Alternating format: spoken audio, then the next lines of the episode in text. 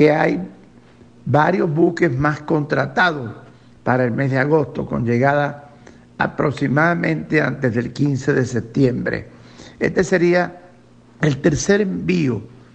de buques de Irán a Venezuela en el plan de logística que hemos eh, destacado confidencialmente en este informe que Venezuela ha acordado con Irán para abastecerse de gasolina en los próximos seis meses. Así es que no se ven eh, problemas de suministro grave en Venezuela de gasolina, no se ven problemas en la llegada de estos buques y no se ven problemas tampoco en un conflicto internacional que pueda presentarles inconvenientes